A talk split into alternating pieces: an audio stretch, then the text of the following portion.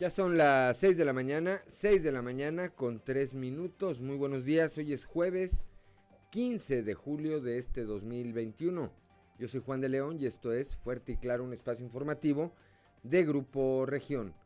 Saludo como todas las mañanas a quienes nos acompañan a través de nuestras diferentes frecuencias en todo el territorio del estado, aquí para el sureste a través de la 91.3 de FM, transmitiendo perdón, desde el eh, corazón del centro histórico de la capital del estado. Para las regiones centro, centro desierto, carbonífera y cinco manantiales, por la 91.1 de FM, transmitiendo desde la capital del acero, desde Monclova. Para la región laguna de Coahuila y de Durango por la 103.5, transmitiendo desde Torreón, desde la Perla de la Laguna, y para el norte de Coahuila y el sur de Texas por la 97.9 de FM, transmitiendo desde el municipio de Piedras Negras. Un saludo también a quienes eh, nos distinguen con el favor de su atención a través de las diferentes páginas de Facebook de Grupo, de Grupo Región. Hoy, como todos los días, hay mucha información y estos son los titulares eh, de hoy. Tras llevarse a cabo la audiencia inicial en contra de Hipólito N., mejor conocido como Papá Polo, Alondra N. y Gerardo N., la juez eh, del Centro de Justicia Penal eh, que está a cargo del proceso judicial en el que están involucrados determinó que había pruebas eh, suficientes para imputarles los delitos de violación y abuso sexual. Por lo pronto, se les dictó además prisión preventiva. Durante su visita a la región eh, carbonífera, el magistrado presidente del Tribunal Superior de Justicia en el estado, Miguel Meriayub, señaló que a partir de la instauración de los juzgados especializados en violencia familiar se han generado más de 2.200 órdenes de restricción, esto en todo el estado. Esto ha permitido además que se utilicen medidas apegadas a la ley como la aplicación del brazalete electrónico para frenar los actos de feminicidio o la comisión de un delito. El eh, gobernador del estado, Miguel eh, Riquelme Solís, expresó que el realizar la consulta para preguntar a los ciudadanos si se deben juiciar o no a los expresidentes, esta consulta que promueve el gobierno federal es un gasto inútil, ya que hay muchas cosas más importantes que hacer. El gobernador adelantó además que él no participará en este ejercicio. Después de vacunar a la población de 30 a 39 años y el resto de los grupos, Coahuila eh, contempla establecer una estrategia mediante la cual se pida el certificado de vacunación anti-COVID para el ingreso a restaurantes, bares y eventos masivos. Así lo adelantó también ayer el mandatario estatal. A propósito del gobernador, el día de ayer entregó más de 10 millones de pesos en armas y equipo táctico a las fuerzas de seguridad del estado, con lo que refrendó, con lo que refrendó que la seguridad es una prioridad en Coahuila. La secretaria de Seguridad Pública en el Estado, Sonia Villarreal Pérez, informó que en dos meses más el municipio de San Pedro contará con un centro de reinserción social femenil, esto tras la construcción del mismo que inició en meses pasados. Allá en Piedras Negras, con la llegada de las vacaciones, se han incrementado también las solicitudes para la realización de las pruebas anticovid. Perdón, esto lo da a conocer Jessica González, administradora de la benemérita institución allá en ese municipio. Aquí en la capital del estado, a nombre del alcalde Manolo Jiménez Salinas, el director del Instituto Municipal del Deporte, Antonio Cepeda Licón, inauguró el curso de verano 2021 Santos Pronif, el cual se lleva a cabo en coordinación también con el DIF municipal y el Instituto Estatal del Deporte en Coahuila. Mañana, mañana viernes, la Secretaría de Comunicaciones y Transportes dará a conocer aquí, en la capital del estado, el proyecto para el tren Coahuilteca. Contempla una inversión, una inversión de alrededor de 8 mil millones de pesos. Se estima este proyecto que pueda llegar a beneficiar a cerca de 200 mil habitantes y la idea es que de manera inicial traslade, traslade personal a las zonas industriales que están asentadas en el municipio de Ramos Arispe, en Saltillo, en el área urbana de Saltillo y en la zona industrial de Saltillo conocida como Derramadero. Bueno, esta, esta y otra información hoy aquí en Fuerte y Claro. Comenzamos.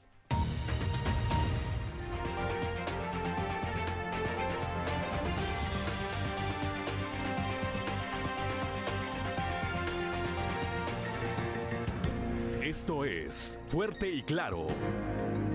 Transmitiendo para todo Coahuila.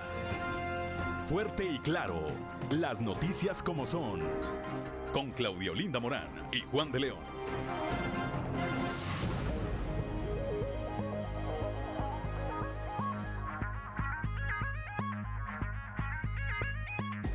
Ya son las 6 de la mañana, 6 de la mañana con 9 minutos. Claudio Linda Morán. Muy buenos días, Juan. Muy buenos días a toda la audiencia que nos acompaña a esta hora de la mañana. Las temperaturas frescas en Saltillo 16 grados, en Monclova 23, Piedras Negras 22, Torreón 22, General Cepeda 16 grados, Arteaga 16, Musquis y San Juan de Sabinas, San Buenaventura eh, registran 23 grados en estos tres municipios, en Cuatro Ciénegas un grado menos 22, Parras de la Fuente 18 y Ramos Arispe 17 grados. Pero si usted quiere tener los detalles del pronóstico del tiempo para todo el territorio coahuilense, vamos con nuestra compañera Angélica Acosta.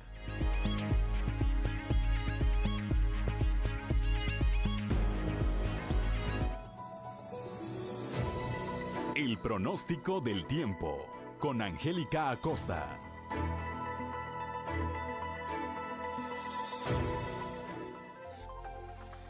Hola, hola, ¿qué tal amigos? ¿Cómo están? Muy buenos días, me da muchísimo gusto saludarlos. Mi nombre es Angélica Costa y es un placer para mí saludarte en este jueves 15 de julio ya del año 2021. Vámonos con los detalles del clima, pon atención, saltillo para el día de hoy. Se espera una temperatura máxima de 22 grados, mínima de 16 durante el día. Vamos a tener periodo de nubes y sol, va a estar agradable, disfruta tu día y por la noche áreas de nubosidad, la posibilidad de precipitación a comparación del día de ayer baja considerablemente hasta 10%. Excelente. Eso es para Saltillo. Vámonos a Monclova. Temperatura cálida. 35 grados como temperatura máxima mínima de 23 durante el día parcialmente soleado. Va a estar más cálido, por supuesto. Y por la noche vamos a tener algunas nubecitas. De igual manera algo cálido por la noche. 25% la posibilidad de precipitación. Ahí para Monclova para este bonito jueves. Excelente. Vámonos ahora a Torreón. 32 grados como máxima también temperatura cálida, mínima de 20 durante el día. Vamos a tener un cielo despejado.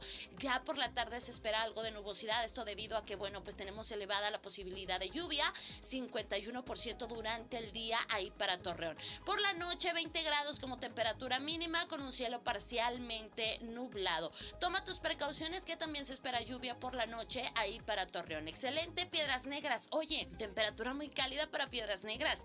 36 grados como máxima y mínima de 25. Durante el día, principalmente nubladito, por la noche de igual manera, principalmente nublado, sin embargo se va a sentir cálido durante el día y también por la noche, ¿ok? La posibilidad de precipitación muy baja ahí para Piedras Negras, 6%. Excelente. ¿Tienes compromiso en Monterrey? Vas a ir a la Sultana del Norte, pon atención, 31 grados como máxima se espera para este jueves, mínima de 22. Durante el día vamos a tener solecito, se va a sentir muy agradable, va a estar cálido y por la noche bastante nubosidad. La posibilidad de lluvia y para Monterrey es de 25%.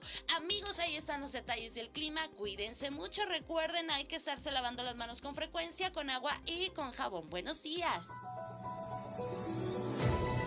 El pronóstico del tiempo con Angélica Acosta.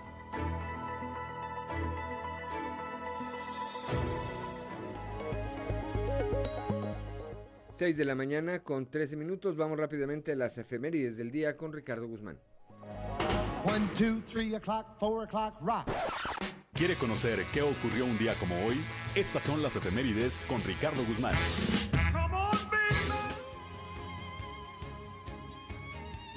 Un día como hoy, pero de 1913, don Venustiano Carranza, acompañado de un pequeño contingente, salió a caballo de Cuatro Ciénegas a Sonora. También, el 15 de julio, pero de 1946, murió en la Ciudad de México el ingeniero Miguel Ángel de Quevedo, conocido como el apóstol del árbol, por su tesonera defensa de la riqueza forestal del país. Y un día como hoy, pero del 2001, arqueólogos mexicanos encontraron en la zona de Emiquía, Estado de México, parte de un recinto ceremonial, el besamento de una pirámide y figurillas de cerámica que conforman un sitio satélite de Teotihuacán.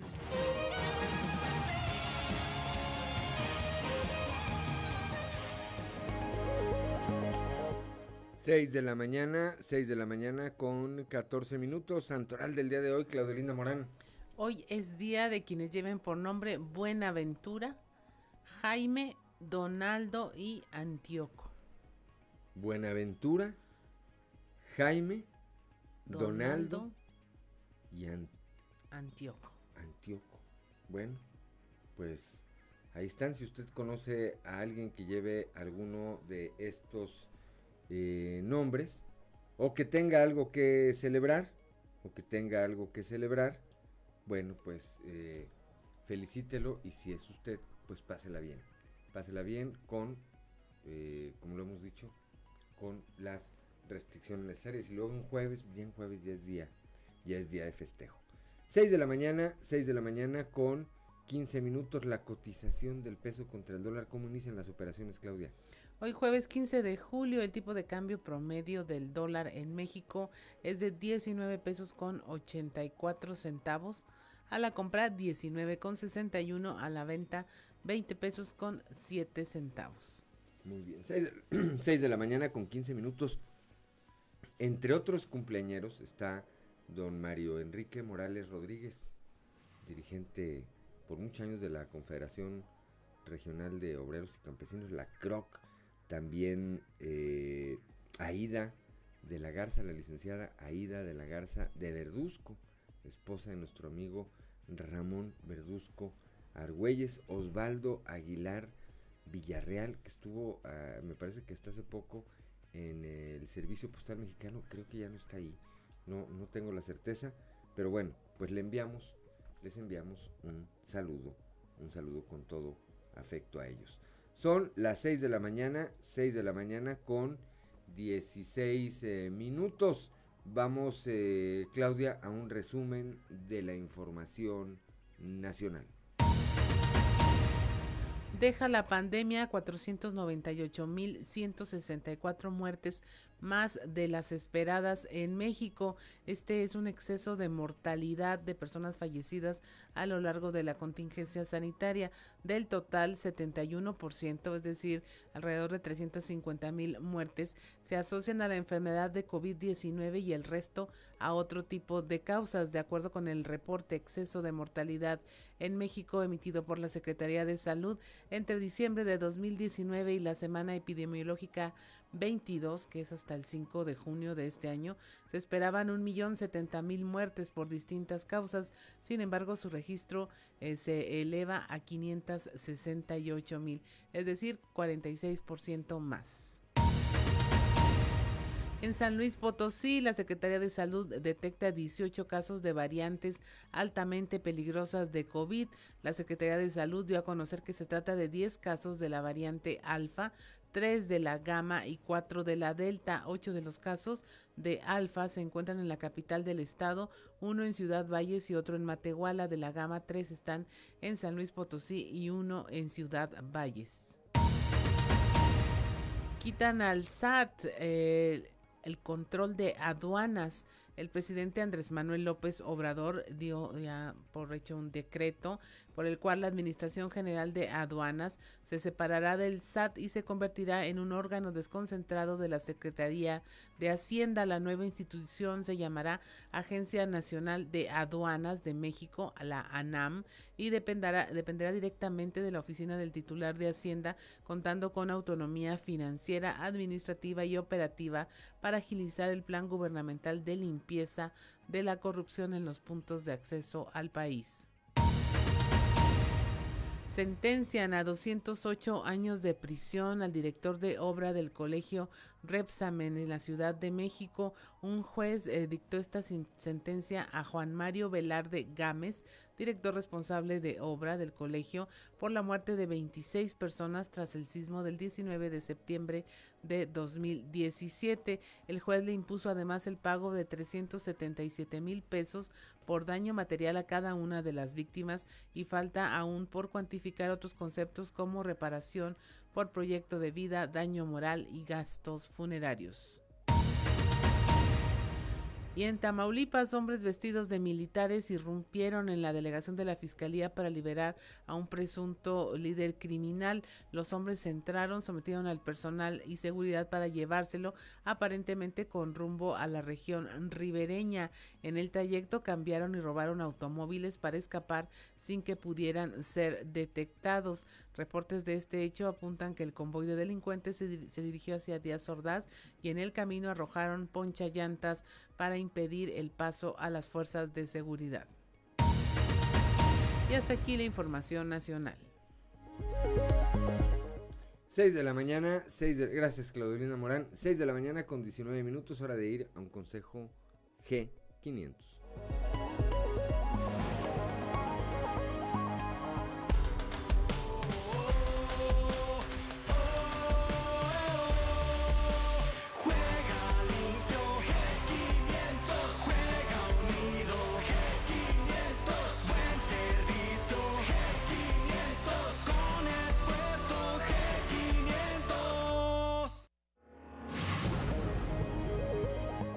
Ya son las 6 de la mañana, 6 de la mañana con 20 minutos. Estamos en Fuerte y Claro.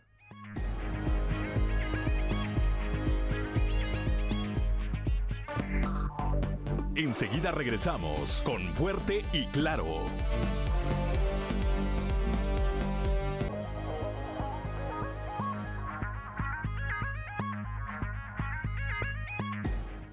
Ya son las 6 de la mañana, 6 de la mañana con 24 minutos, que no se le haga tarde. Somos Claudio Linda Morán y Juan de León. Estamos aquí, aquí en Fuerte y Claro para todo el territorio del estado de Coahuila a través de nuestras diferentes eh, frecuencias. Aquí para el sureste a través de la 91.3 de FM. Para las regiones centro, centro desierto, carbonífera y cinco manantiales por la 91.1 de frecuencia modulada para la laguna de Coahuila y Durango por la 103.5 de FM y para el norte del estado y el sur de Texas por la 97.9 de FM. Vamos rápidamente a un eh, panorama informativo por el estado y comenzamos en la región carbonífera ya con Moisés Santiago Hernández. Ayer estuvo eh, por esa región el presidente del Poder Judicial en el estado, el licenciado Miguel Meri Ayub. Entre otras cosas, reveló que desde su creación, desde la creación de los juzgados especializados en violencia familiar, se han generado más de 2.000 órdenes de restricción en todo el estado. Moisés, muy buenos días. Buenos días Juan y Claudia y a todo nuestro amable auditorio que nos escucha en todas nuestras frecuencias. En la información que tenemos para hoy, efectivamente los delitos contra la mujer siguen siendo el segundo lugar, por lo tanto se continúan combatiendo. Durante su visita a la región carbonífera, el magistrado presidente del Tribunal Superior de Justicia del Estado, Miguel Meri Ayub, señaló que a partir de la instauración de los juzgados especializados en violencia familiar, se ha generado más de 2.200 órdenes de restricción en el Estado, lo que ha permitido que se utilicen medidas apegadas a la ley, como la aplicación del brazalete electrónico para frenar los actos de feminicidio o la comisión de un delito. Esto es lo que nos comenta el magistrado superior.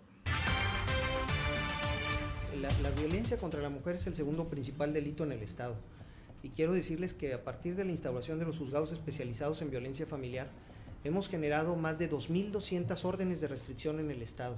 Algunas de ellas ya se han colocado los brazaletes eh, digitales que nos proporcionó el gobernador del Estado a efecto de que un agresor pueda tener un brazalete y un teléfono celular y a la, y a la mujer se le entrega un celular para que si la persona, el, el, violentador está alterando el cerco de seguridad impuesto por el juez, por el Ministerio Público, de inmediato se da aviso a una patrulla, de inmediato se le alerta para que no pueda esto llegar a un feminicidio o a un feminicidio en grado de tentativa o a la comisión de un delito. Eh, ¿qué, tanto han, ¿Qué tanto han sido benéficos los juzgados especializados? Yo les diría que en el 2019 Solamente se judicializaron 1.050 causas por violencia familiar en el Estado. Ahorita llevamos judicializadas 1.350. Las mujeres están denunciando más y estamos generando un, proporcionando justicia para que podamos tener una relación mejor y respetuosa los hombres y las mujeres en lo más importante que tiene la sociedad que es el núcleo familiar y así podamos tener pues, una sociedad más pacífica pues ahí tiene usted, de esta manera se está tratando de eficientar lo que es la justicia hacia la mujer y lograr esa paz que se requiere dentro del círculo familiar. Esta es la información que tenemos para todos ustedes desde la región carbonífera para Grupo Región Informa, su amigo y servidor Moisés Santiago. Que tengan un excelente día. 6 de la mañana, 6 de la mañana con 27 minutos. Gracias a Moisés Santiago Hernández allá en la región carbonífera. Claudio Linda Morán. La Secretaría de Seguridad Pública, la Secretaria de Seguridad Pública Sonia Villarreal informó que en dos meses eh, San Pedro contará con un nuevo centro de reinserción social femenil. La información con nuestra compañera Leslie Delgado.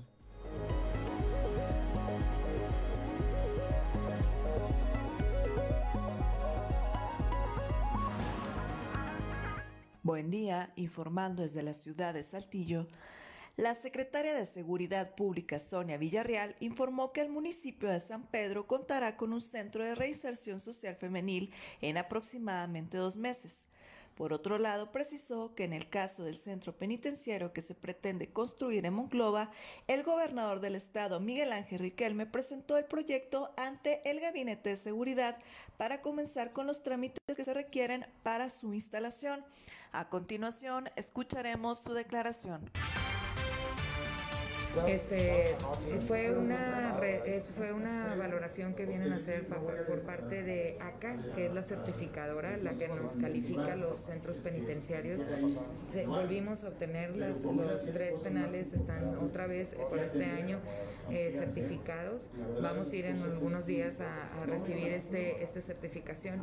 Y bueno, pues es un gran reto. La verdad que son muchos los requisitos que se pide, pero es muy importante tener este tipo de certificación está en trámite, ya nos mandaron el oficio donde nos van a, donde ya se va a otorgar, el gobernador del estado fue a la Ciudad de México y en el gabinete de seguridad lo requirió y bueno ya está en trámite todo lo que es la papelería. Sin embargo, el que está ya a punto de, darnos es el de San Pedro. El, centro penitenciario de San Pedro, Coahuila, ya solamente ya se le invirtió en todo lo eléctrico, alrededor de unos 2 millones de pesos y falta todo lo que es la pintura y el hermosamiento, que ya estamos en eso. Desconozco cuánto inversión, pero ya estamos en eso. Yo creo que alrededor de dos meses, tres meses ya nos estarán entregando este penal, que hasta ahorita, hasta ahorita va para, para el tema femenil, para otro centro penitenciario femenil. Recordemos que solamente tenemos dos, que es el de Saltillo y el de Piedras Negras, y que los dos están certificados por acá. Agradezco la intervención y deseo que tengan un excelente día.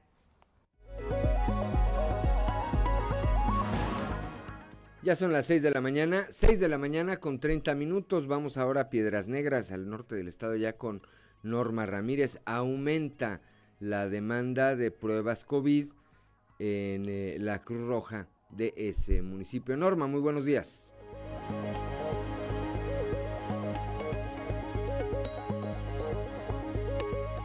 Muy buenos días, Claudia y Juan.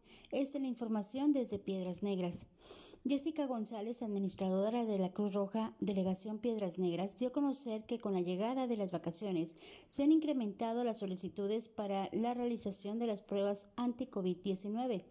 Esto para las personas que buscan salir a un destino turístico de playa, como para los que van regresando de alguno de estos por temor de haberse contagiado. La información la tenemos a continuación pasado de hasta yo creo que un 100%, estamos realizando hasta 20 pruebas este, diarias, entonces sí ha habido, ha habido un aumento en las personas interesadas, este, tanto personas que este, tienen algún síntoma, personas que van a salir de vacaciones, personas que tienen alguna cirugía o personas que ya vienen de, de regreso este, de, de, de vacaciones. Eh, las personas que más solicitan esta prueba son de 18 años hasta 45 años, son los que los que más este, solicitan esta, esta prueba. Si hemos tenido, si hemos detectado este, algunos casos este, positivos, este, mencionando que toda la información es recabada, tanto positivos como negativos, este, es, es enviada a epidemiología este, de aquí de, de Piedras Negras, ¿verdad? Este, ya ellos pues se encargan de, de dar los datos exactos de las personas positivas, negativas. Es, no, nosotros no les damos seguimiento, son este, ellos los que, los que se encargan de estarlo. Eh, sí, este, este, este certificado se envía ya sea electrónico o se da impreso. Este, la mayoría de las personas lo, lo piden este, lo que es impreso entonces sí se da un, comprobante ¿verdad? de su resultado, su certificado completamente sellado, identificado que, pues, la prueba se realizó aquí por, por medio de Cruz Roja. Para Fuerte y Claro, Norma Ramírez. Gracias a Norma Ramírez, cuando allá en Piedras cuando son las 6 de la mañana con 33 minutos, Claudio Linda Morán. El inspector de la Guardia Nacional Destacamento Caminos, Roberto González, esto en la región centro, dijo que la vigilancia en las carreteras federales continúa y se enfoca en la 53 que conecta a Monclova y con Monterrey, manteniendo una coordinación con autoridades de Nuevo León. Esto en relación a la reciente eh, robo de unidades cargadas de aceros en Castaños. Nuestra compañera Guadalupe Pérez nos tiene los detalles.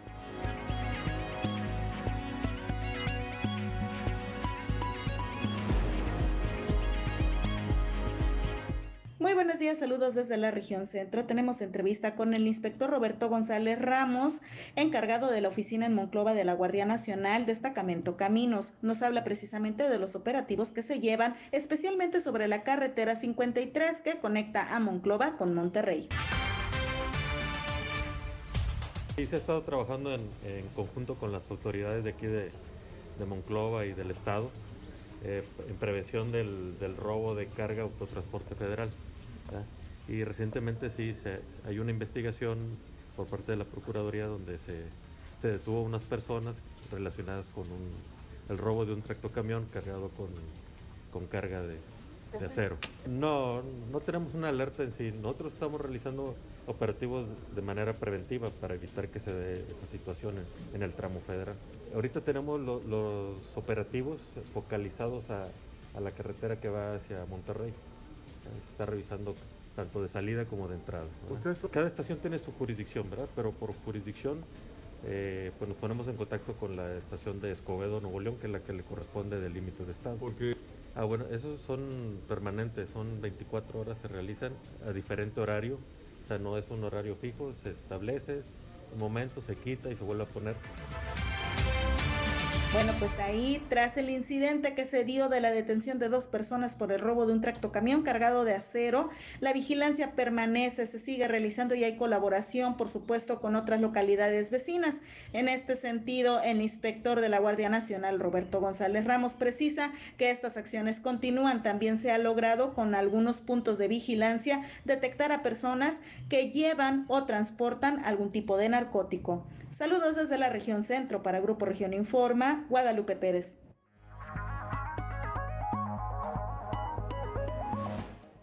Ya son las 6 de la mañana, 6 de la mañana con 35 minutos. Vamos ahora hasta la región lagunera ya con nuestro compañero Víctor Barrón. La industria panificadora no se recupera, esperan, esperan para esto el regreso a clases presenciales. Víctor, muy buenos días.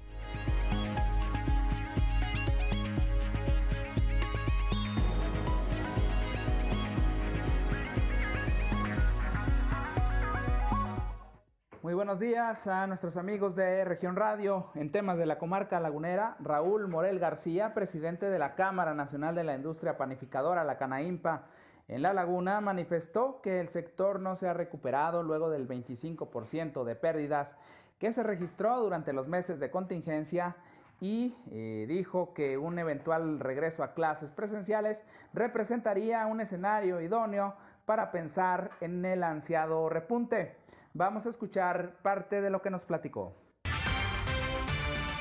Eh, ahorita no se ha movido el precio y no lo vamos a mover durante el mes de julio y de agosto. En septiembre ya tenemos eh, el análisis hasta ahorita. Ojalá y no sigan incrementándose más los precios para dar un, ajuste nuevamente al precio del pan. Está ahorita 7 el, francés, el blanco y 8 el de dulce. Sí, pues ha bajado la producción, ha bajado el consumo. Precisamente por eso hemos estado evitando eh, este incremento en estos tiempos, en esta temporada que definitivamente es muy mala para la industria panificadora. ¿Qué tanto bajó con la pandemia porque los niños pues, no iban de manera presencial a la escuela?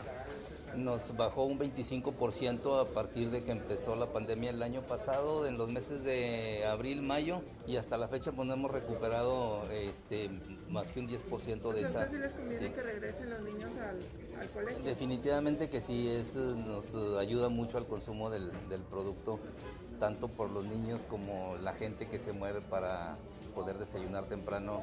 Eh, definitivamente necesitamos que se abra la totalidad el regreso a clases para poder experimentar ese, ese incremento que estamos esperando. Oiga, y ahorita con estas semanas de lluvias, ¿algún repunte aunque sea ligero? Sí, sí, sí, sí. Este, hemos tenido ventas como si fuera tiempo de invierno en los días lluviosos. Morel García dijo que los integrantes de la Canaimpa en la región habrán de analizar en qué medida sería el reajuste al precio del pan que de manera tentativa se plantea para el otoño mismo que podría ser de un peso en cada una de sus presentaciones. Esto es todo en la información. Desde La Laguna reportó Víctor Barrón. Que tengan un día excelente.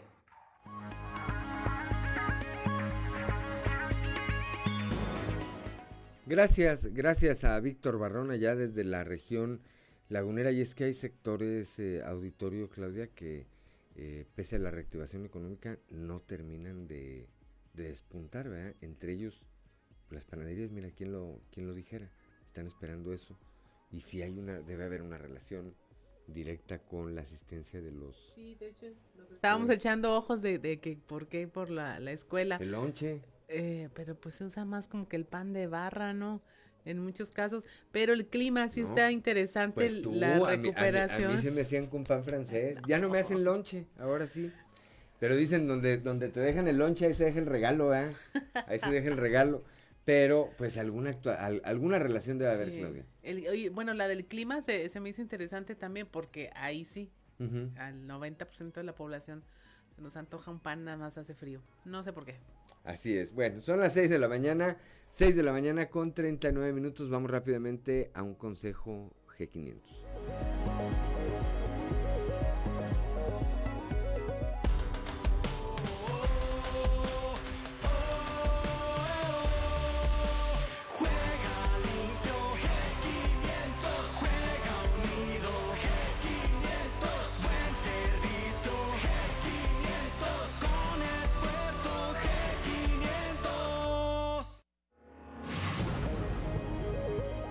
Ya son las 6 de la mañana con 40 minutos. Que no se le haga tarde. Somos Claudio Linda Morán y Juan de León. Estamos aquí en Fuerte y Claro.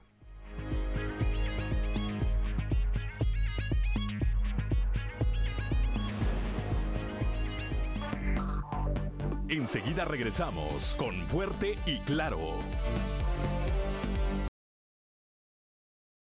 De muchos de nosotros que éramos, o de quienes éramos descarriados, nos obligaba ahí entrar, en, entrar al orden. Le mandamos un saludo con todo afecto a la licenciada y maestra Zoila Hernández Blanco, maestra durante muchos años ahí en la facultad, entonces escuela, hoy Facultad de Comunicación de la eh, Universidad Autónoma de Coahuila. Cuando son ya las 6 de la mañana con 45 minutos, vamos rápidamente a la portada del día de hoy de nuestro periódico Capital, que en su nota principal, bueno, pues eh, más adelante estaremos hablando de este tema, imputan por violación a papá Polo, este director responsable de estos eh, centros de rehabilitación que nunca ha, quedado en claro quién o bajo qué figura eh, se amparan para continuar operando. Hace ya cerca de siete años se habían visto inmiscuidos en un escándalo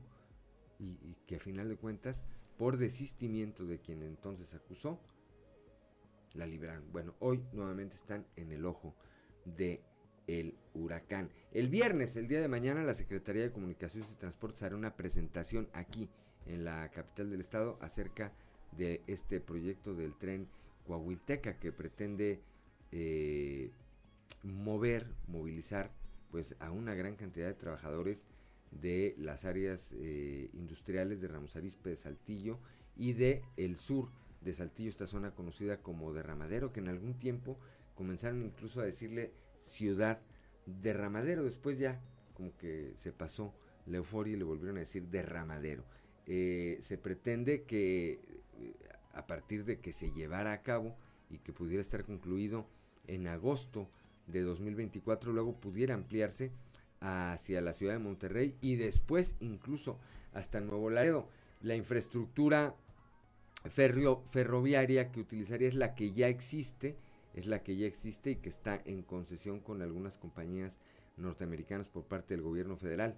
Eh, más adelante tendremos los detalles de este eh, proyecto. También el gobernador eh, Miguel Riquelme dijo ayer que esta consulta eh, sobre los expresidentes que se va a llevar a cabo el 1 de agosto pues, la considera un gasto inútil y adelantó que él no va a participar en la misma. Más adelante estaremos también platicando de este tema. En el trabajo especial, un reportaje especial de Grupo Región.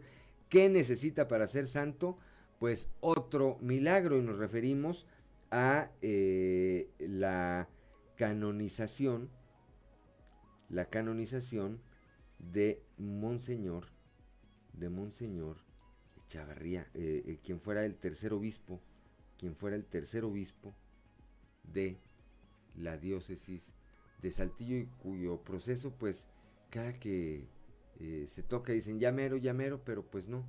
A la mitad realmente. No ocurre nada. Así es, también ayer el gobernador del Estado, Miguel Riquelme, entregó, entregó eh, armamento a las fuerzas de seguridad del Estado. Ahí aprovechó para reiterar que eh, la seguridad es un tema prioritario en su administración y advirtió que nadie va a traspasar los límites que pongan en riesgo el orden público y la tranquilidad de las familias eh, coahuilenses. También adelantó, adelantó que el certificado anti-COVID o el certificado de vacunación anti-COVID para ser más preciso, podría ser pues casi casi como la INE para entrar a algunos, algunos sitios que podrían ser restaurantes, bares, así como espectáculos masivos. 6 de la mañana con 48 minutos, vamos rápidamente a nuestra columna en los pasillos.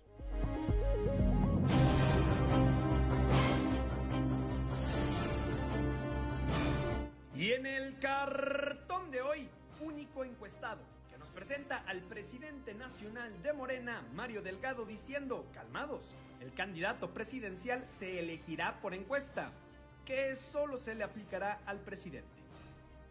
Fuerte y claro, se escuchó ayer la advertencia del gobernador Miguel Riquelme. Nadie traspasará los límites que pongan en riesgo el orden público y la tranquilidad de las familias. En nuestro territorio ningún delito quedará impune. Sentenció y dejó una vez más en claro que la seguridad en Coahuila es un asunto de primer orden, al tiempo de refrendar su disposición al trabajo coordinado, como se viene haciendo con las fuerzas federales de seguridad entre las que destaca el ejército mexicano. Por la frontera norte del estado anduvo la senadora Verónica Martínez, quien se reunió con Paul del Rincón, jefe de aduana en Eagle Pass, Texas, y con quien abordó en seguimiento proyectos para esta frontera. En la región carbonífera estuvo el rector de la UADC, Salvador Hernández Vélez, quien tomó parte en la sesión ordinaria 2021 del Plan de Rescate para la región carbonífera, encabezada por el exgobernador Rogelio Montemayor. Por allá mismo, quien no le quiso arriesgar nada en cuanto a la tercera ola de contagios por el coronavirus fue el aún alcalde de San Juan de Sabinas, Julio Long, que ayer anunció suspensión de la tradicional Astroferia Rosita, la cabalgata y el rodeo en su edición 2021. Medida que sin duda no es popular, pero parece responsable, adecuada y necesaria.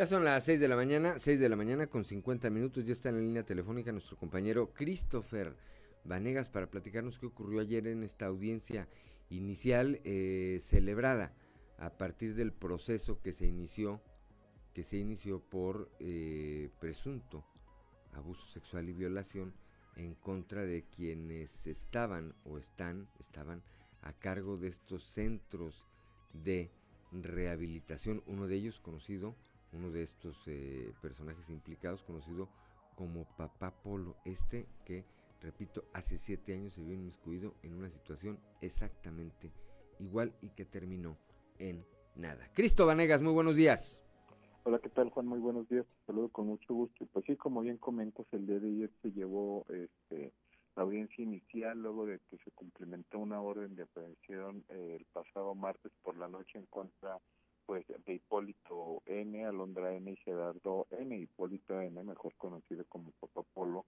quien, eh, pues bueno, en esta nuevamente es acusado es señalado de presunto abuso sexual en contra de una menor de edad. Eh, en esta ocasión, pues bueno, sí se concretó la denuncia y esta eh, quedó bajo la causa penal 1201-2021.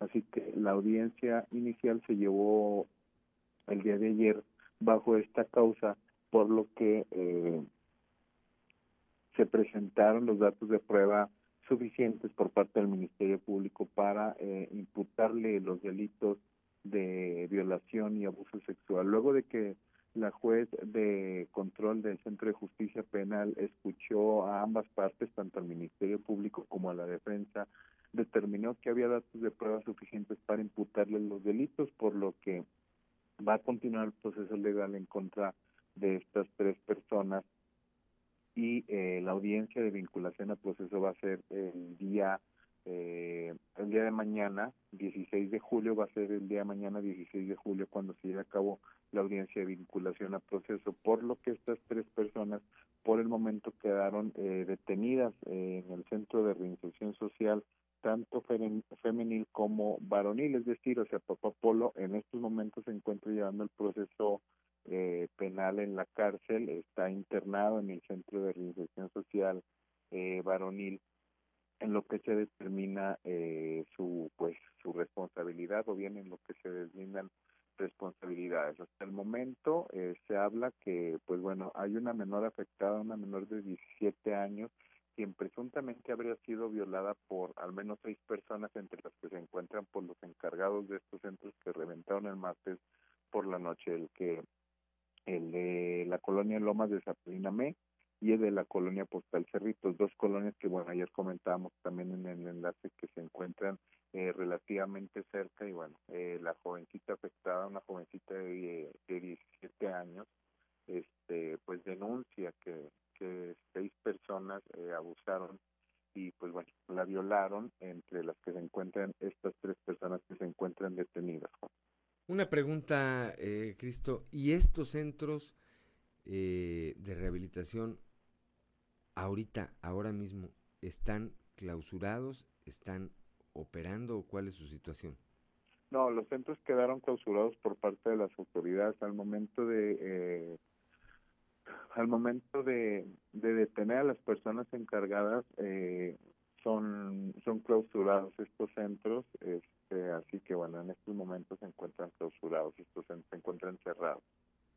Bueno pues estaremos eh, atentos y habrá que darle seguimiento a este tema para ver hasta dónde llega en esta ocasión y reitero si no ocurre lo que en el pasado cuando cuando por alguna razón que me parece hasta ahora no se ha, no ha quedado del todo claro quién acusó en ese entonces a Hipólito N, dejó de asistir a las eh, diligencias y el eh, proceso terminó en nada. Gracias, Cristo Vanegas, como siempre, muy buenos días.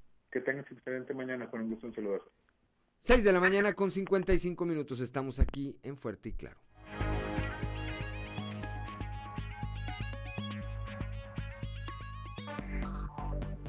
Enseguida regresamos con Fuerte y Claro.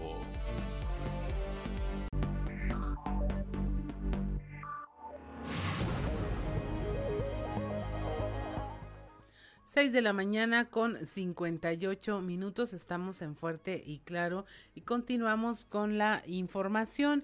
Eh, vamos a tener un enlace con nuestro compañero Raúl Rocha, que nos va a hablar de esta consulta que plantea el gobierno federal sobre eh, preguntar a los ciudadanos si quieren o no enjuiciar a los expresidentes. Tenemos ya en la línea a nuestro compañero Raúl para hablarnos de esta toma, de este tema, porque pues hay una postura del gobernador Miguel Riquelme al respecto. Buenos días, Raúl. Hola, buenos días, Olinda.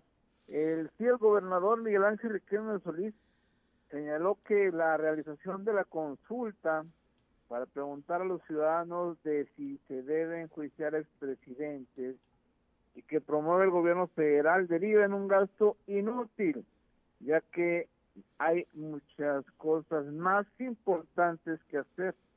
Además dijo que Coahuila tiene otras prioridades en que trabajar y además reveló que la consulta es un tema innecesario al cual no acudirá. este Es un gasto inútil. Eh, yo creo que tenemos cosas mucho más importantes que hacer. Ni voy a asistir, ni la voy a promover. Tampoco lo contrario. Pero, es decir, no voy a, desincentivar el que quien quiera ir lo haga. Pero Coahuila tiene cosas más importantes que atender y que hacer. La verdad de las cosas es que no me imagino otro proceso donde se convoca a la ciudadanía a armar casillas, a eh, todo el proceso de instalación y una jornada más que la que se llevó a cabo por ley el 6 de junio. Creo que es algo innecesario, creo que hay temas mucho más importantes que atender y pues dentro de la pregunta que no se entiende y que estoy seguro que si ustedes hacen ahí un escauteo y le preguntan a la gente que si saben o conocen qué es lo que van a ir a, votar a través de la pregunta que se está formulando, pocos van a saber de qué, de qué se trata. Es, eh, creo que es algo eh, que no contempla los momentos que estamos viviendo de pandemia, de efectos de la misma, de reactivación económica, de inseguridad en muchas entidades federativas. Nosotros estamos en lo que nos toca. Siete de la mañana con un minuto. Así es, Raúl, aunque se trata de un ejercicio de participación ciudadana, el para qué suele ser importante y en este caso, pues sí se ha cuestionado mucho esta encuesta. Encuesta. Sí, es muy, ¿Cómo podemos llamarla? cuestionada. Consulta. muy cuestionada. Así es, y no es la primera instancia, ya también un partido político se pronunció porque pues se resultaba eh, inútil para ellos este tipo de ejercicios, pero bueno, lo aprobaron a nivel nacional, lo tiene el INE como responsabilidad y pues veamos a ver qué ocurre. Oye, y por otro lado también hay una eh, eh, perspectiva de pedir certificado de vacunación anticovid en algunos establecimientos. Sí, así es. También el gobernador Miguel este, el Riquelme Solís, fue eh, eh, muy puntual al señalar que cuando se termine vacunada a, la gente de 30 a 39 años y demás grupos, este señaló que Coahuila ya planea realizar una estrategia para pedir el certificado de vacunación contra COVID-19 para ingresar a restaurantes, bares, eventos deportivos, eventos culturales, todo aquello que implique movilización o acercamiento, Esto obviamente para poder tener una movilidad eh, mucho más segura, por supuesto, en este tipo de eventos y, y donde pues se concentra bastante eh, gente. Escuchemos lo que dice en ese sentido. Comuniqué con él, muy probablemente lo ve en la tarde, con el delegado federal, con Reyes Flores, para trazar una estrategia y se vacunen lo más pronto posible los jóvenes de 30 a 39 años y lo que, lo que le sigue. ¿sí? Eh, ¿Para qué?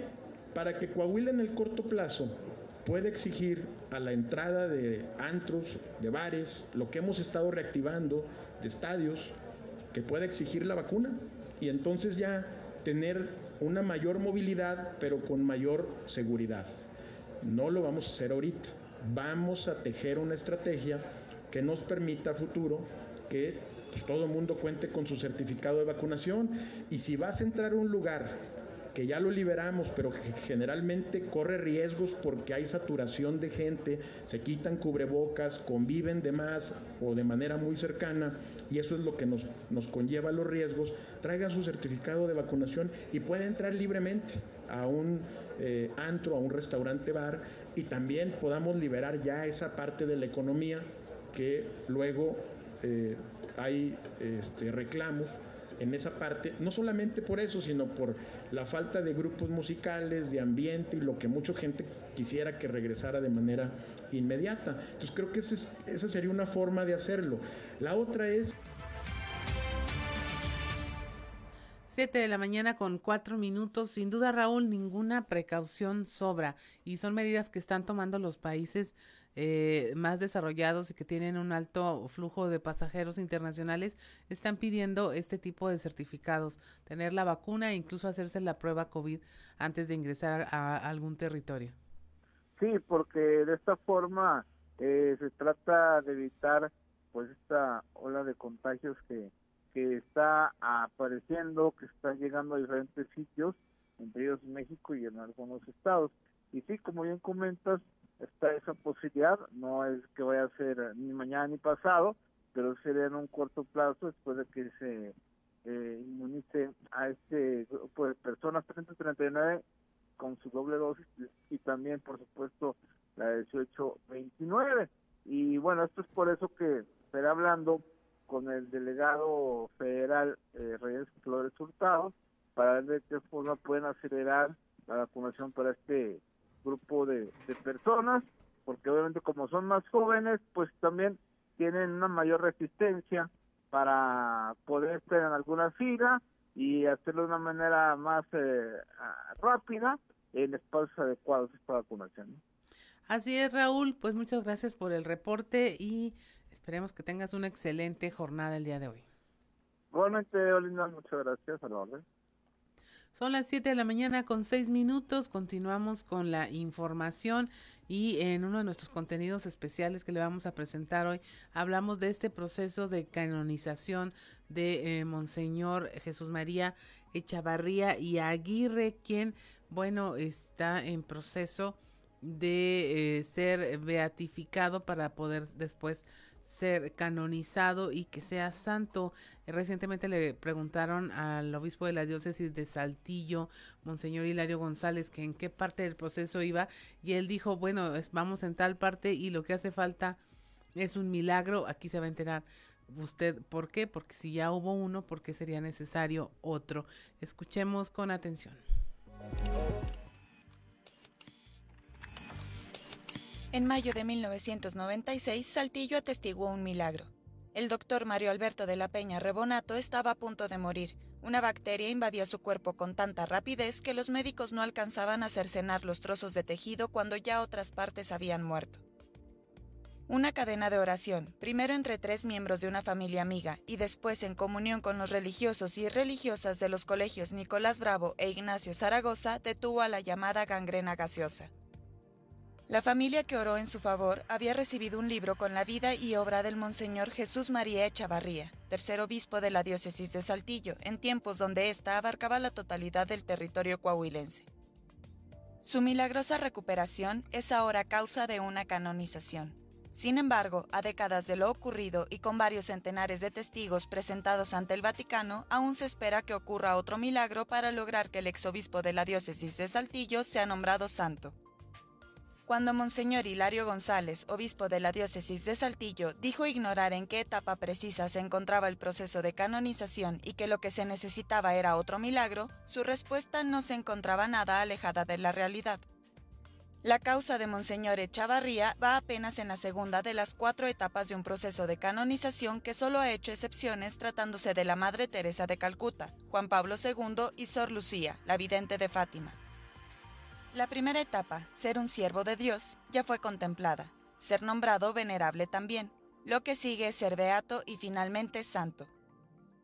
La beatificación requiere dos procesos. El primero, el llamado proceso de virtudes heroicas, y el segundo, el proceso que declara probado que Dios ha obrado un milagro por intercesión del fiel a quien se pretende beatificar. Una vez certificado que éste ha obrado un milagro, debe declararse probado un nuevo milagro por intercesión del ya beato.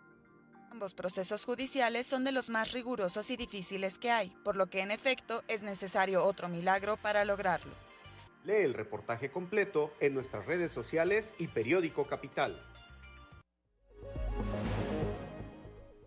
Ya son las 7 de la mañana, 7 de la mañana con 9, con eh, minutos. Continuamos con eh, la información esta mañana. Allá en la región carbonífera, allá en la región carbonífera, hablen, abren eh, la plataforma ya para el registro de personas de 18 a 29 años a fin de que puedan recibir la vacuna anti-COVID. Escuchemos a Enrique de León, funcionario del municipio de Sabinas.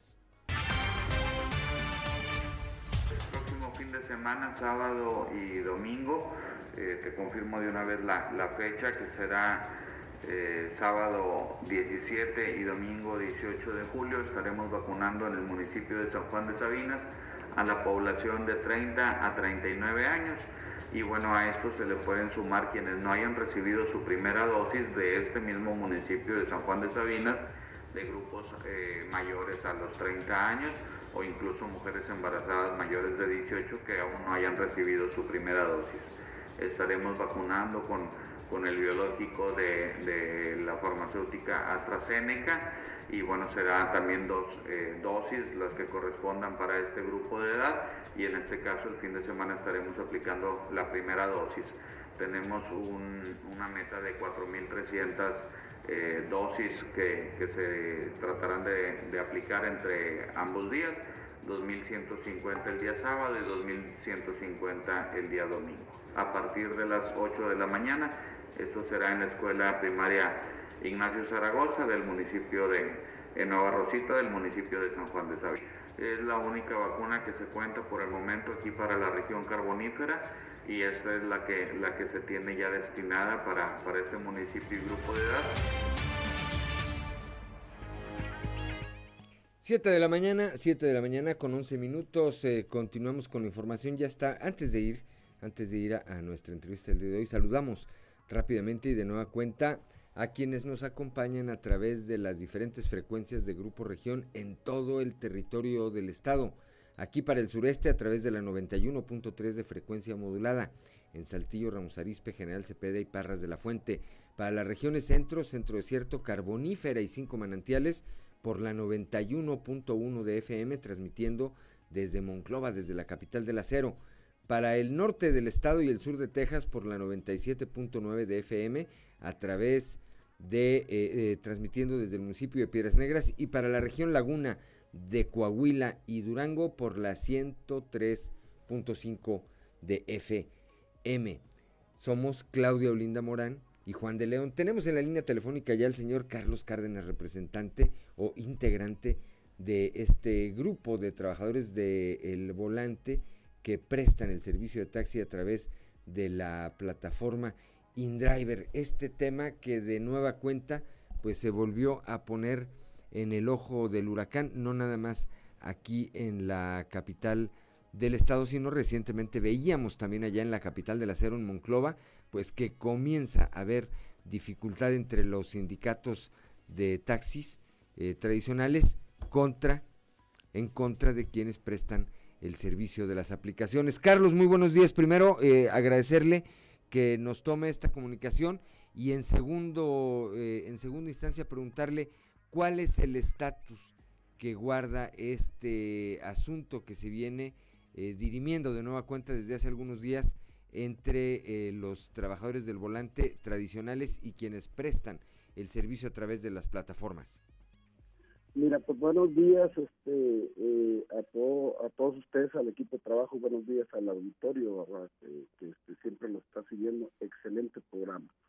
Este, bueno, mira, aquí en el movimiento independiente del transporte por aplicaciones en Coahuila, nosotros desde, incluso nos, nos entrevistaste cuando iniciábamos, estoy hablando hace cinco meses. Así es. ¿Verdad? Este, nosotros desde esa, desde que empezamos con el movimiento, empezamos nosotros con eh, a recoger documentación de los compañeros, hacer un padrón de, de compañeros, tenemos un banco de datos, eh, cada compañero tiene una tarjeta este con un código de eh, con un QR ¿verdad? de identificación y nosotros estamos listos para este regularizarnos verdad este estamos listos para regularizarnos nosotros no tenemos ningún problema con la gente de los taxis a pesar de que eh, siempre nos han estado de alguna u otra forma pues atacando a toda la gente de las, de las plataformas. Este InDriver eh, en realidad este no se quiere hacer responsable de nada este, tenemos una, una excelente organización para trasladarnos a otra plataforma. Estamos checando las plataformas que son viables de acuerdo a las necesidades de los compañeros, ¿verdad? Este, y el movimiento pues ha crecido bastante. El día de mañana, si Dios quiere, estaremos allá por Moncloa. Bien, a ver, eh, ¿iniciaron o no iniciaron operativos por parte de las autoridades en contra de quienes prestan este servicio? Me parece que habían llegado a un acuerdo en ese sentido eh, con eh, los taxistas tradicionales que habían amenazado con hacer un paro de actividades el pasado, el, en, en, en, en, en transcurso de la semana anterior. Sí, mira, no nosotros queremos que quede bien claro es más nos hubiera gustado que se hubiera hecho ese paro que habían anunciado porque no son todos los taxistas verdad no son todos los taxistas aquí más que todo son las personas que tienen las concesiones son los concesionarios y algunas gentes que tienen pues, fregales de carros verdad este, eh, nosotros hemos, hemos sondeado incluso aquí a la oficina vino un grupo de taxistas para que nosotros lo representáramos, Y que ellos no tienen problemas con nosotros, ¿verdad? Pero este, el tema de, de los taxis, pues yo creo que no nos compete a nosotros, ¿verdad? Ellos traen, en un ratito, pues no sé, hicieron un paro y ahí, y aquí nos mandan un audio donde dicen que fueron 70 carros, ¿verdad? En una hora que, que tuvieron. Están hablando de legalidad cuando pues ellos están faltando a la legalidad, ¿verdad? No, no, no estando en orden. Entonces aquí nosotros somos un movimiento de buena fe, ¿verdad? Este, ahorita nosotros hemos siempre pedido que este que nos den las formas para regularizarnos, ¿verdad? Este, que tenemos contacto directo y, seguido con el Congreso, porque estamos vigilando lo de la propuesta de modificación de la ley que pusimos desde hace cinco meses, ¿verdad? Y este y parece ser que va bien, ¿verdad? Va bien, este, pero te digo, no son todos los taxistas, nosotros metimos la propuesta de modificación de la ley y ellos meten una propuesta de no modificación a la ley y por una parte exigen que no la nos regularicemos y por otra, por otra nos están poniendo piedras, ¿no? Este, yo creo que Saltillo merece eh, este, un servicio de calidad y de calidez y se le está brindando. Ahora, eh, nosotros no tenemos la culpa que nos haya tocado trabajar así. Este, se dio la oportunidad que entraran estas aplicaciones, a lo mejor si, si mucha gente que, que está trabajando por medio de las aplicaciones hubiera visualizado el problema que se iba a venir, a lo mejor ni hubiera entrado porque las aplicaciones no aparecieron solas. Se le tuvo que dar la anuencia para que entraran al Estado. Así es, son las 7 de la mañana con 17 minutos, estamos platicando con Carlos Cárdenas, representante eh, del Movimiento Independiente del Transporte por Aplicaciones. Claudia Olinda Morán. ¿Cómo estás, Carlos? Buenos días. Cuando, ¿Cómo estás, Claudia? Eh, cuando hablas de que eh, InDriver, por ejemplo, no se hace responsable, eh, ¿a qué te refieres? Porque una de las Ah, razones por las que se utilizan estos sistemas de aplicaciones es por la confianza y por la corresponsabilidad que se siente entre quienes presta el servicio, entre la plataforma y el usuario. Sí, e, ellos no se hacen responsables con, con los choferes, ¿verdad? Este, no se hacen responsables de nada, sí piden la documentación que debe, que debe avalar que el, que el conductor trabaje por la plataforma pero ellos nada más eh, fungen como enlace entre cliente y, chofer, ¿verdad? Es el enlace. Pero este, te digo, y, no está registrada aquí en el estado de Coahuila. Hay muchísima gente y muchísimas personas que, que comentan, pero no están enterados muy bien del tema, porque ellos dicen, no, pues que la ley que dice aquí que sí no podemos trabajar, sí, sí, pueden, sí podemos trabajar todos siempre y cuando cumplamos con la ley y nosotros es lo que estamos luchando este por eh, regularizarnos todos y estar dentro de la ley en el movimiento. Somos el movimiento más grande en Coahuila. Así es, Carlos. Pues bueno, el tema va a seguir y seguir. Eh, esperemos estar en contacto y que todo sea en bien del usuario, porque como lo, lo mencionas, eh, se merecen un servicio de calidad y de calidez y sobre todo seguro y si hay algo más adelantado tecnológicamente que permita hacer este tipo de, de trabajo y de servicio con mejor calidad, pues habría que tomarlo, hombre. Yo no sé cuánto están cobrando ahorita por la instalación y actualización de tarifas en el eh, mediante el taxímetro, pero si hay una aplicación que puedes traer en tu celular y que ya te dice cuánto te va a costar y cuánto tiempo te va a tomar llegar de un punto A a un punto B, pues habríamos de empezar por ahí, ¿no? Mira, este, eh, muchos taxistas traen la aplicación, pero aquí más que todo, este, y sí quiero hacer ahí que los compañeros sepan, la aplicación si no quiere nada, este, como les decía, hacerse responsables, entonces nosotros tenemos una planeación, nosotros tenemos el grueso de, lo, de la gente que está trabajando por aplicaciones y este tenemos dentro de la planeación es trasladarlos ya platicados en asambleas y todo, trasladarlos a otra aplicación y sobre todo una aplicación que fuese de Coahuila o de México, ¿verdad? Que este que para ya no volver a tener este tipo de problemas porque regularmente las aplicaciones que están funcionando pues son internacionales, ¿verdad? Y al rato nos va a suceder lo mismo que con InDriver. Así es, Carlos. Entonces, este, nosotros estamos, eh, tenemos una excelente planeación y los muchachos están de acuerdo, nada más ahorita estamos checando de acuerdo a, los arreglos que hicimos con las autoridades, estamos checando cómo va a ser el proceso de traslado. Eh, las aplicaciones no son las buenas, los buenos son los choferes. Es el servicio. Así es, Carlos, te agradecemos mucho. Eh, ya nos estarás platicando eh, finalmente eh, qué va a pasar, a qué aplicación se mudan y estaremos muy al pendiente de este tema. Muchas gracias, Carlos. Excelente gracias, Dios los bendiga y gracias por tomarnos en cuenta. 7.21 de la mañana, nos vamos a un consejo G500.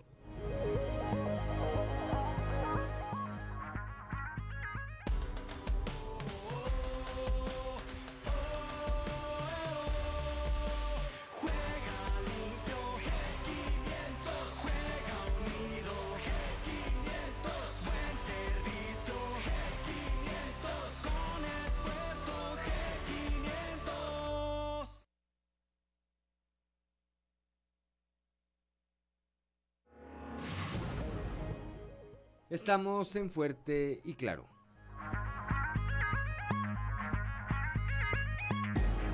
Y como todos los días a esta hora saludo a mi amigo Toño Zamora allá desde la capital del acero, desde la región centro, desde Monclovita la Bella. Toño, muy buenos días.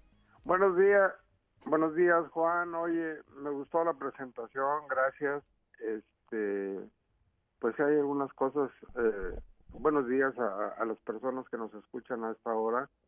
Eh, fíjate que eh, desde hace como tres o cuatro días, eh, en lo personal he estado buscando eh, la información o, buscar una copia, obtener una copia de que ya fui vacunado. Pero resulta que cuando entras a, a, mivacuna.com.mx, que es del gobierno federal, no aparece nada. Eh, incluso a, algunos amigos les he dicho, a ver, entren a mivacuna.com.mx a ver si ya, o gobierno, no sé qué cosa, a, ver si ustedes aparecen, y tampoco.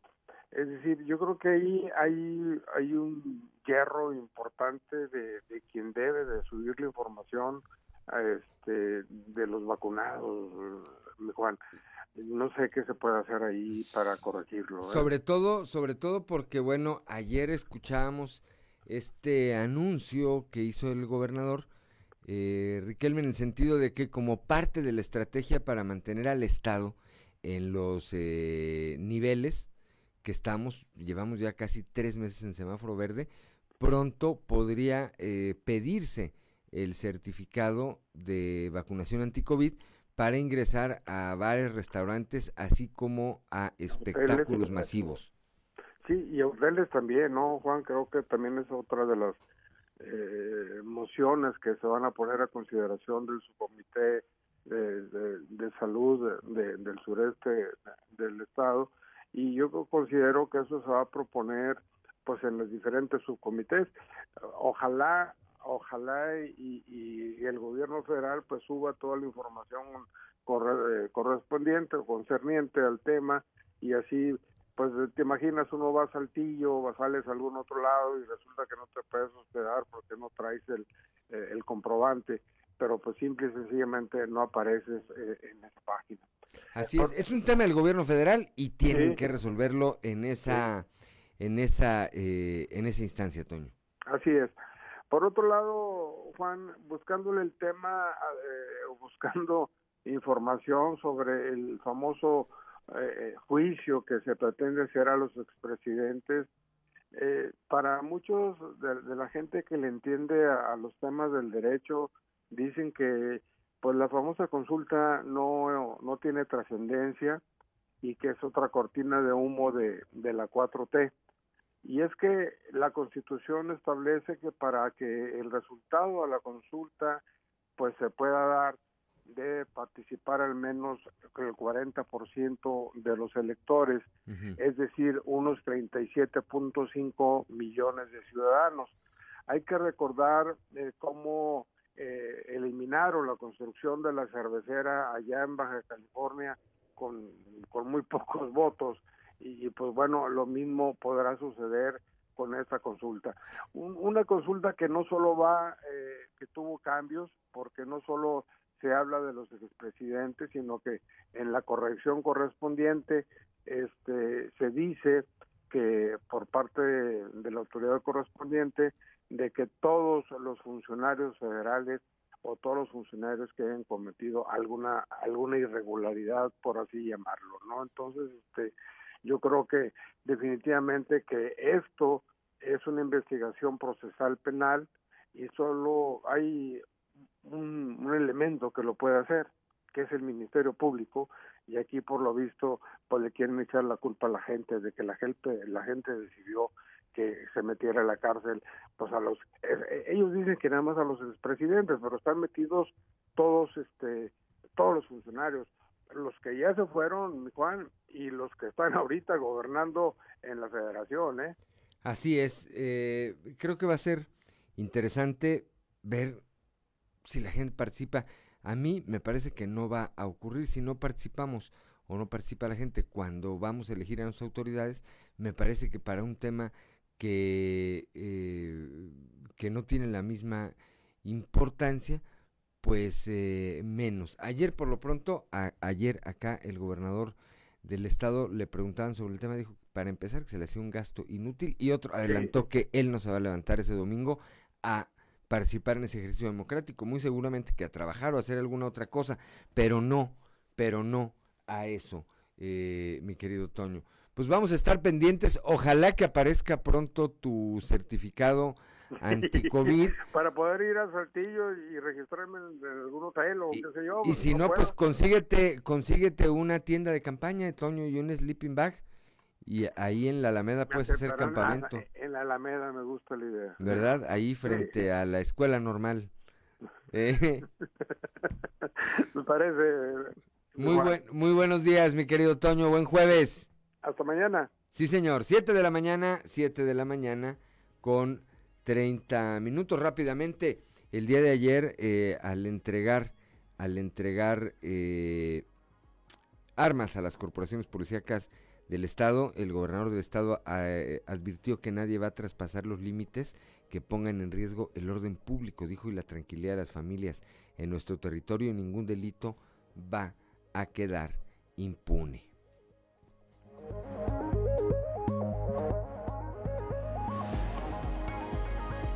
7 de la mañana, 7 de la mañana con 31 minutos y como todos los jueves, allá desde la capital eh, de los temblores, nuestro amigo Yanco Abundis. Yanco, muy buenos días.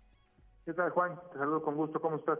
Igualmente, muy bien, aquí en jueves ya, que es, eh, como decimos acá, pues ya es un viernes chiquito. Sí, ya se acerca el fin de semana, de todas maneras hay que cuidarse. Todavía falta un rato para que podamos hacer nuestra vida completamente normal.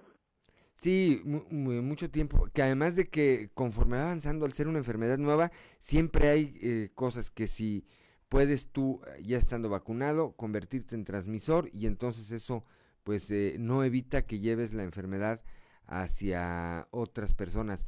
Otra que a diferencia de lo que ocurrió al inicio de la pandemia, hoy vemos a jóvenes que están siendo afectados, que sí están resintiendo los efectos del COVID-19 y hay quienes dicen incluso que hay niños a los que, se está viendo un mayor número de niños que están eh, resultando con eh, reacciones importantes a este coronavirus. De tal manera que sí, no hay más remedio que cuidarse sobre todo por nuestros seres queridos, eh, Yanko. Totalmente, Juan, así que no bajar a guardia porque de verdad a mí me desespera mucho ver gente inconsciente que hace su normal, ¿no? Sí, como si como si la pandemia se hubiera ido de un día para otro. Y vemos lo que ocurrió ya ya en la Ciudad de México que tuvieron que endurecer un poco las medidas. Acá en el vecino estado Nuevo León eh, se eh, pasó lo mismo. No es el caso de Coahuila que nos hemos ya tenemos casi dos meses y medio con eh, semáforo verde, pero, pero con un trabajo constante de parte de las autoridades y de parte también de la sociedad que luego no somos tan cumplidos como bien apuntas, pero pues haciendo el esfuerzo por no retroceder en lo que en lo que ya hemos eh, avanzado, Yanko. Se puede, definitivamente se puede. Así es. Entonces a, seguirse cuidando. Sí, señor. ¿Qué tenemos esta semana, Yanko? Oye, fíjate que la semana pasada hablábamos de la ley 97, la ley Afore y esto de las cuentas individuales que ya los primeros jubilados están a semanas de poder recibir su dinero y que le va a tocar muy poquito. Y la parte central de esto, Juan, es que en la ley 97 se toma en cuenta desde el primer peso de salario que cobras y en el tiempo va subiendo, normalmente hasta finales de tu vida productiva, entonces es cuando más cobras, ¿no? Entonces es cuando más dinero entra a la cuenta individual. Con la ley 73, que es la que vamos a tocar el día de hoy, no sucede así, porque en esta legislación que ya no existe, está derogada, se sigue ocupando para el pago de pensiones por jubilación. Es decir, el criterio de pago se sigue aplicando, aunque ya no exista la ley. Es importante.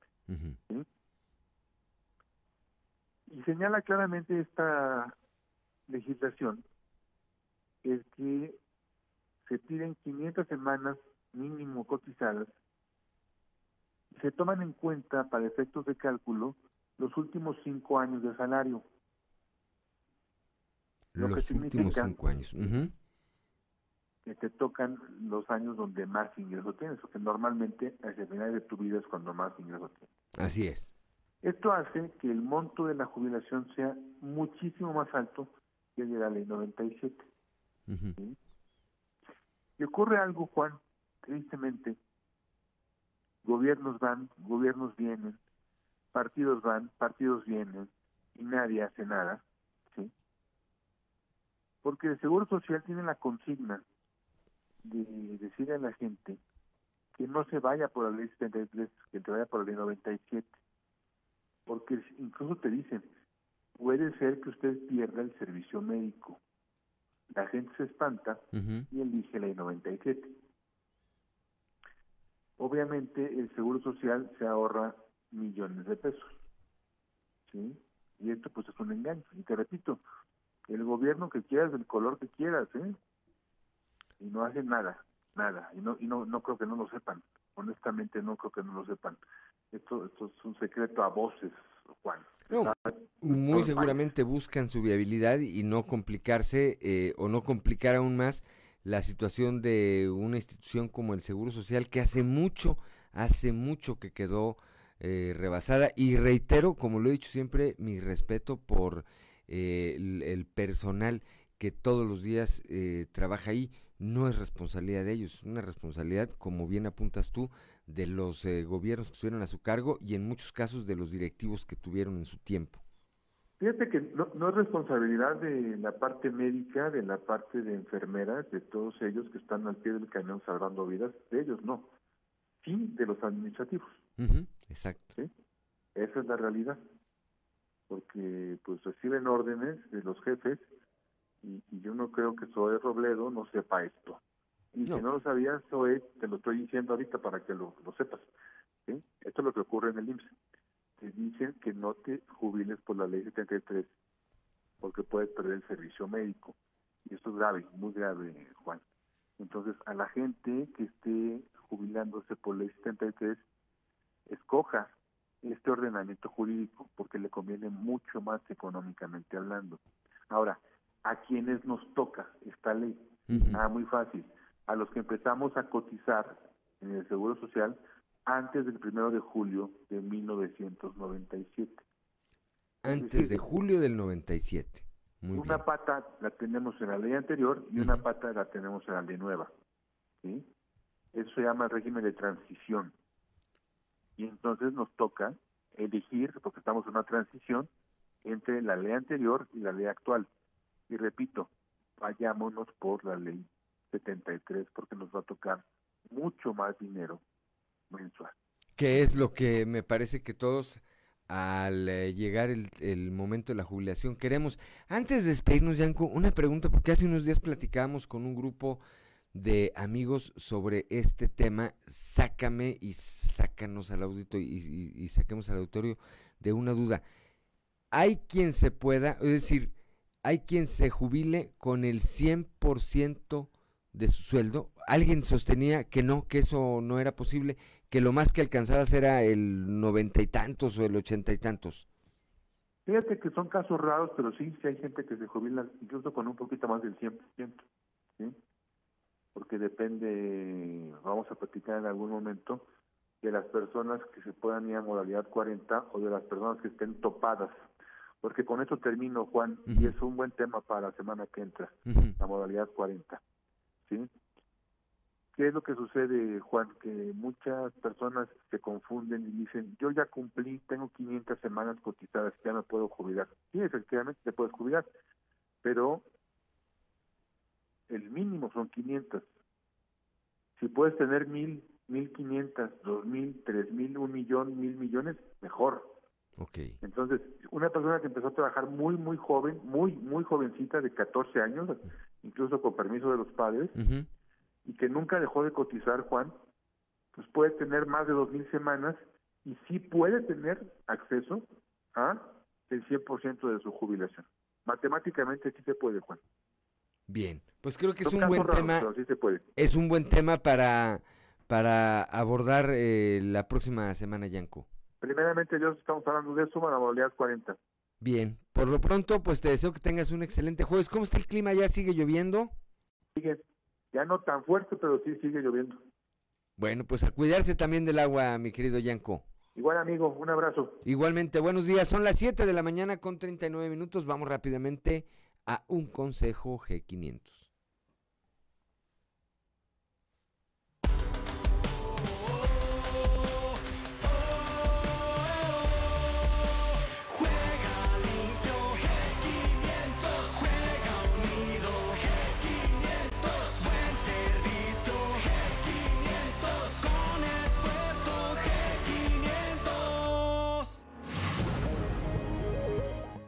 7 de la mañana con 40 minutos rápidamente, porque no, sé si tocamos este tema rápidamente, en 30 segundos, Ricardo Guzmán. El director responsable de obra del colegio Repsamen, Juan Mario Velarde, deberá pasar 208 años en la cárcel por la muerte de 26 personas tras el colapso eh, de esa escuela en el eh, temblor de este último temblor del 19 de septiembre. Estamos aquí en Fuerte y Claro.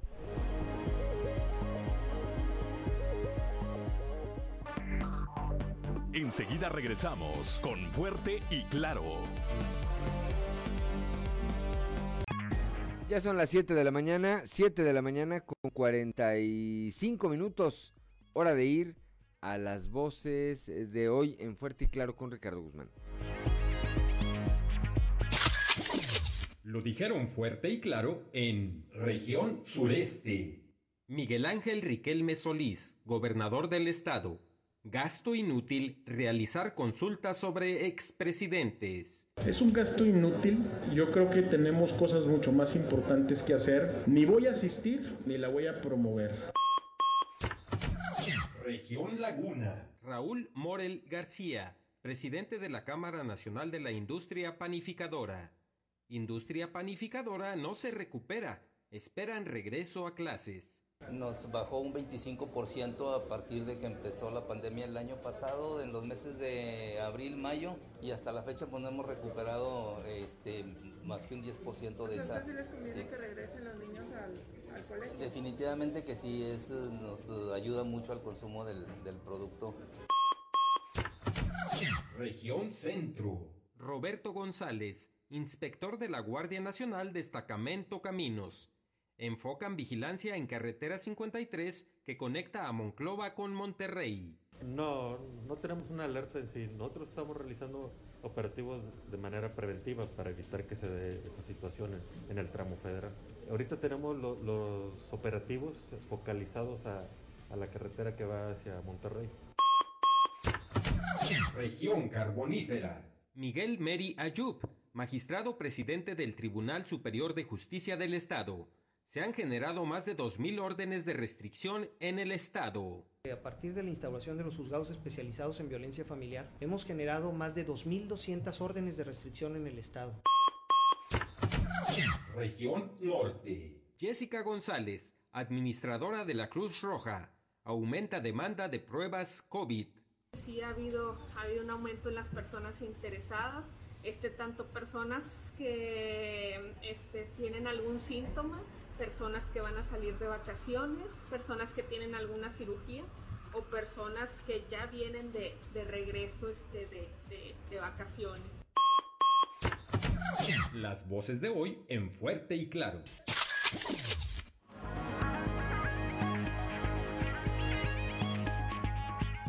7 de la mañana con 47 minutos. Antes de ir al resumen informativo eh, nacional con Claudio Linda Morán, hace unos minutos el presidente Andrés Manuel López Obrador reiteró, dijo, es general el regreso a clases. Se reinician a finales de agosto en todo el país.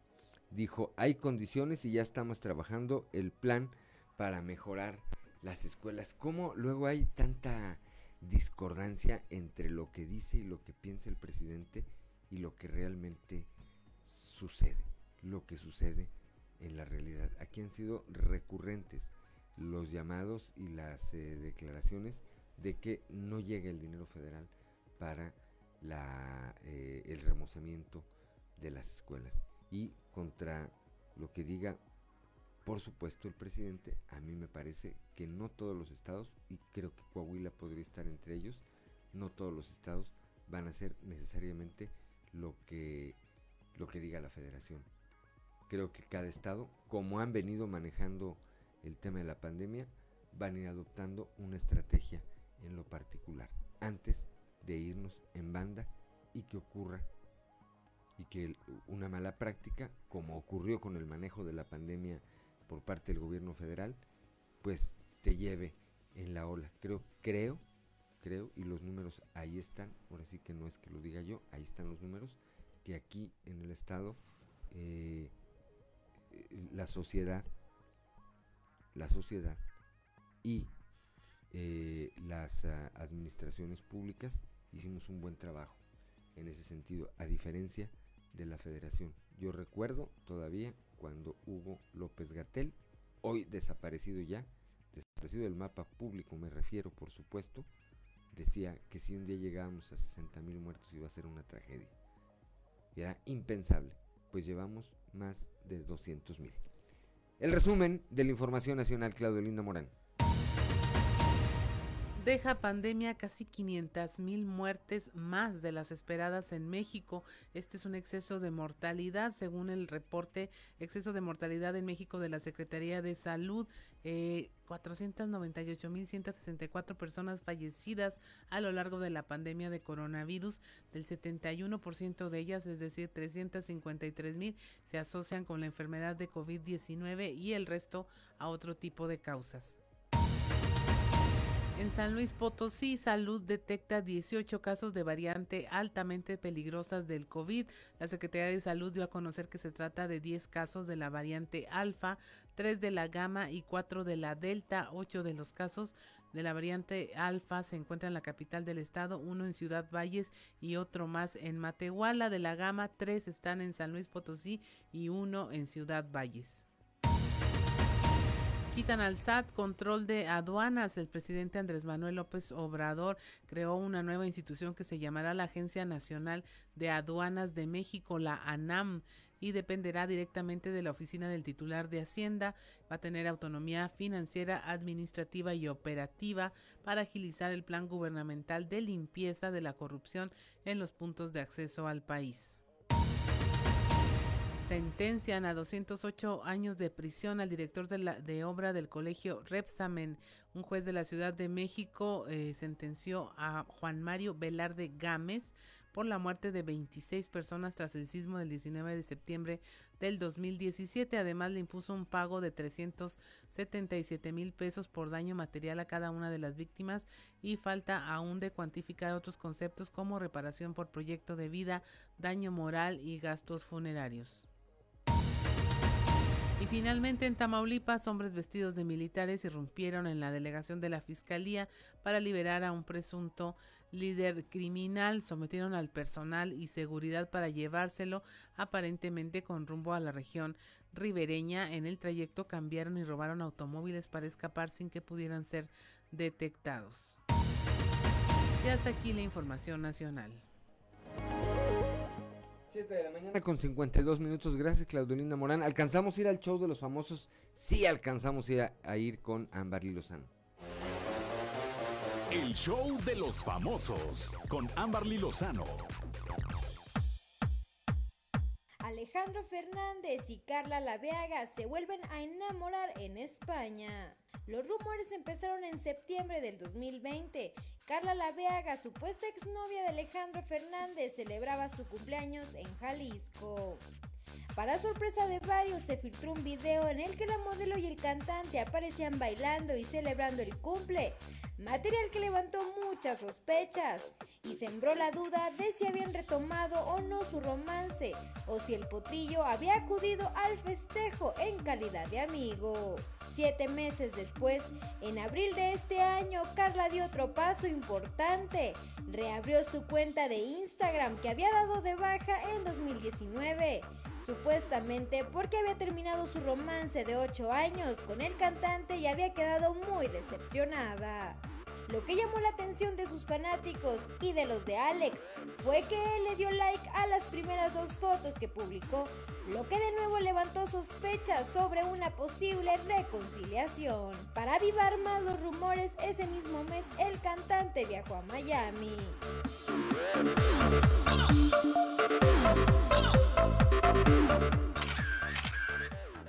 Maribel Fernández, la pelangocha, reaparece tras rumor de muerte. Maribel Fernández, mejor conocida como la pelangocha, reapareció después de haberse sometido a una operación para cambiar el marcapasos que utiliza desde su último infarto en 2019.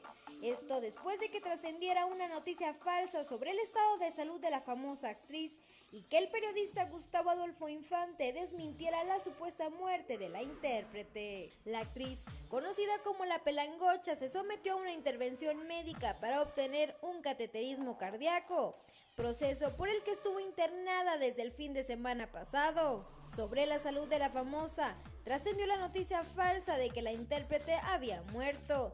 Sin embargo, el presentador de primera mano desmintió esta información.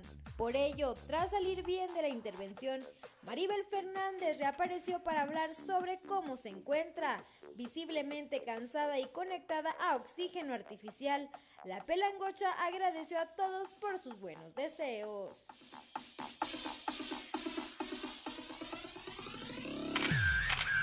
Reportó para Grupo Región Amberly Lozano. 7 de la mañana con 55 minutos, ya nos vamos esta mañana de jueves. Jueves 15, 15, ¿verdad? Hoy pagan. Hoy pagan, raza. Hoy sí saludan en la casa, ¿verdad? Hoy sí saludan, no, no es cierto. 7 de la mañana con 55 minutos, ya nos vamos. Gracias a Ricardo Guzmán en la producción, a Ricardo López en los controles, a Cristian y a Ociel que hacen posible la transmisión de este espacio a través de las redes sociales. Hoy no vino Rodrigo, ¿verdad? No lo viene a dormirse, pues mejor. Claudio Linda Morán, como siempre, gracias, gracias por tu acompañamiento, pero sobre todo, gracias a usted que nos distingue con el favor de su atención. Lo esperamos el día de mañana, eh, mañana ya de viernes, eh, a, a, partir de las 6 y hasta las 8 de la mañana en Fuerte y Claro y de las 8 a las 9 de la mañana en región informa. Por lo pronto le pedimos que no se vaya, no pierda la sintonía de nuestras diferentes frecuencias en las diferentes regiones del estado. Siguen los espacios informativos de Región Informa allá en La Laguna por la 103.5 de FM con eh, Sergio Peinbert. En la región eh, centro, centro desierto, carbonífera y cinco manantiales, Rebeca Hernández y Joel Barrera, Joel Barrera y Rebeca Hernández por la 91.1 de FM aquí en el sureste del estado. En un momento más regresamos Claudelina Morán, Ricardo Guzmán, su servidor Juan de León, nuestra compañera Norma Ramírez allá en la región norte por la 97.9, eh, pues haciendo un esfuerzo por eh, llevarles toda la información. El día de hoy andaba un poco malona ayer, no sé si finalmente vaya a estar, si no, pues le deseamos que se recupere muy, muy, muy pronto y yo a usted le deseo que tenga el mejor de los días.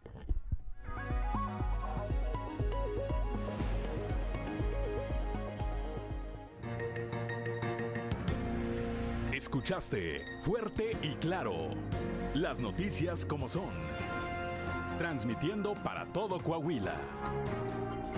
Fuerte y claro con Juan de León de lunes a viernes a partir de las 6 de la mañana.